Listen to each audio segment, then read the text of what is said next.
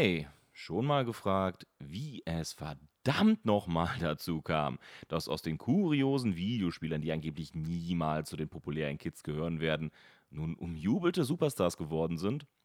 Wie die Spieleentwicklung in der Garage anfing und nun zu einem multimilliardenschweren Business wurde?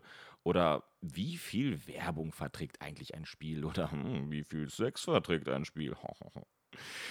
Nun, unter anderem mit diesen Fragen beschäftigen wir uns hier im Pixelbrei. Eine Delikatesse fürs Gaming-Interesse. Quasi der Podcast für Gaming-Kultur. Denn Zocken ist nicht nur einfach Zocken. Es steckt so viel mehr dahinter.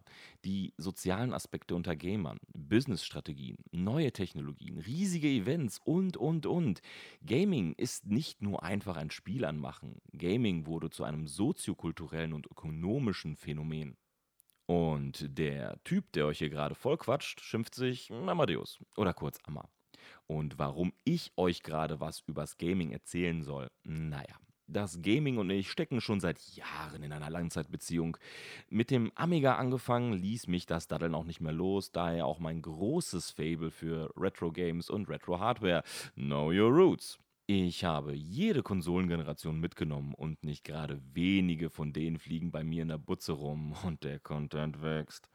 Circa 400 Hardcopies in meinen Schränken und von den digitalen Umfang will ich erst gar nicht anfangen. Mehr Games in meiner Bibliothek als Euros auf meinem Konto.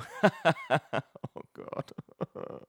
Ich zocke am liebsten storyorientierte Games und liebe es, mich in Welten komplett einsaugen zu lassen. Die Lore, die Atmosphäre, die Immersion, ich liebe es. Und wenn das dann auch in Richtung VR und Gadget geht, phew, I'm all yours. Und ganz konträr dazu, Fighting Games. Ich liebe es einfach.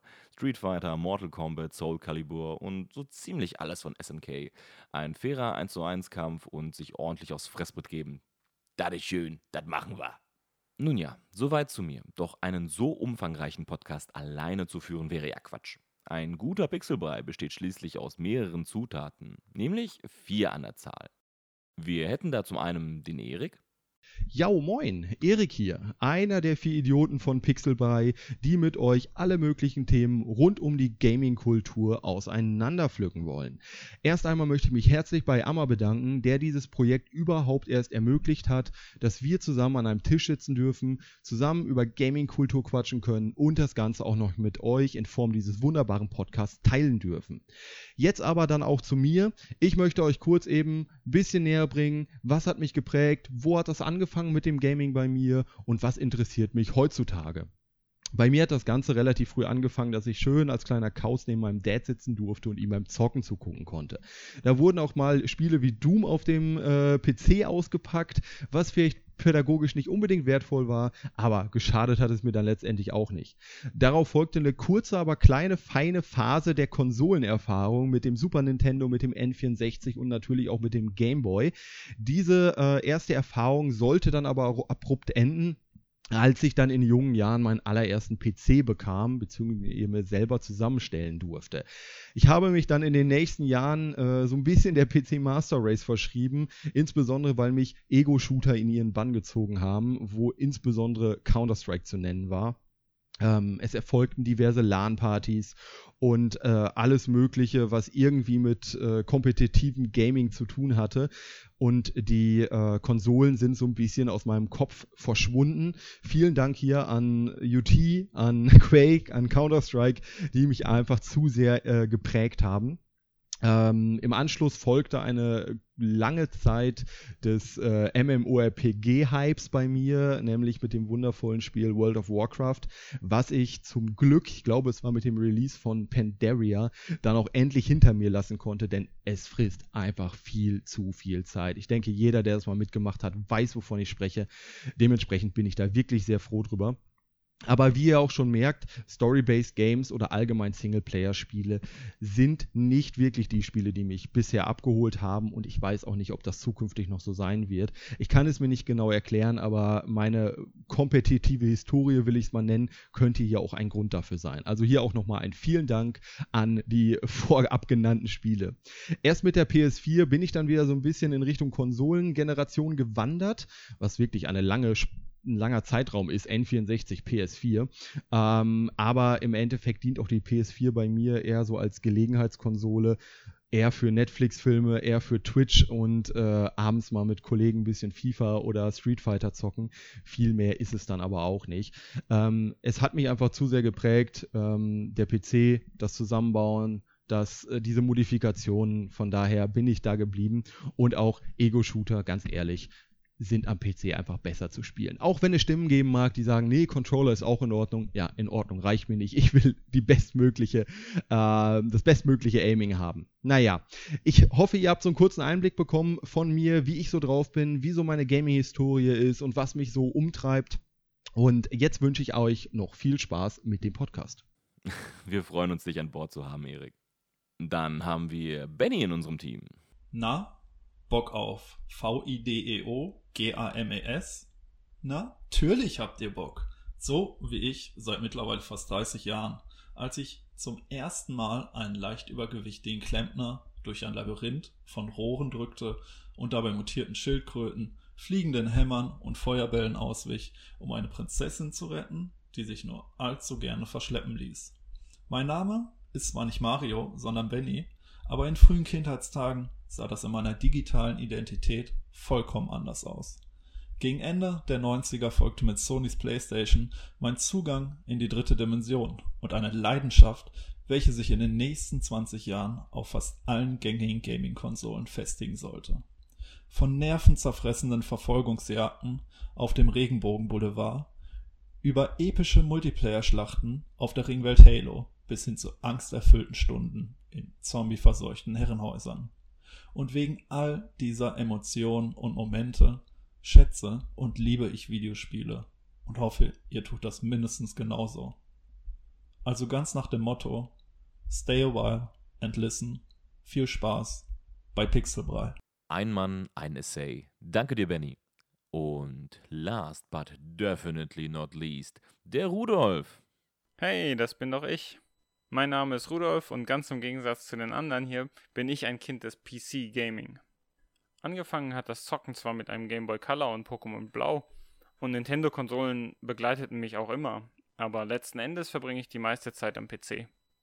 Besser gesagt in RPGs, in Action-RPGs oder, das Beste kommt zum Schluss, MMORPGs. Wie gesagt, anfangs gab es zwar den Game Boy oder auch die N64, aber um die kann man einfach nicht herum, wenn man zwei Brüder hat und gemeinschaftliche Spiele braucht. Zum richtigen Zocker wurde ich aber erst mit Diablo 2, was mein Interesse an RPGs und einem lootbasierten Fortschrittssystem erst recht geweckt hat. Später ging es dann an die MMOs, die seit dem Start von World of Warcraft immer Teil meines Lebens waren. Auch wenn ich kaum Vanilla WoW gespielt habe, habe ich die Entwicklung des Spiels immer mitverfolgt und nebenher unzählige kostenlose MMOs ausprobiert. Darunter sind zum Beispiel Rose, Guild Wars 1 und 2, Lineage 2, Maple Story, Cabal Online, Aion, Terra, Perfect World, Ragnarök, RF Online und Wildstar, ohne es jetzt irgendwie chronologisch zu ordnen man sieht halt, dass da mal mehr, mal weniger bekannte Spiele dabei sind. WoW war dabei dann sozusagen eine On-Off-Beziehung, hat mich immer wieder zurückgeholt und erst recht, wenn halt ein neues Add-on gestartet ist. Was mir aber bei den ganzen Games das Wichtigste ist, ist, dass ich sie zusammen mit meinen Brüdern und Freunden spielen kann und wir gemeinsam Fortschritte erzielen. Das ist auch der Grund, warum mich mittlerweile Singleplayer-Spiele auch kaum erhalten können. So viel aber erstmal zu mir. Ihr seht, bei mir wird Looten und Leveln groß geschrieben.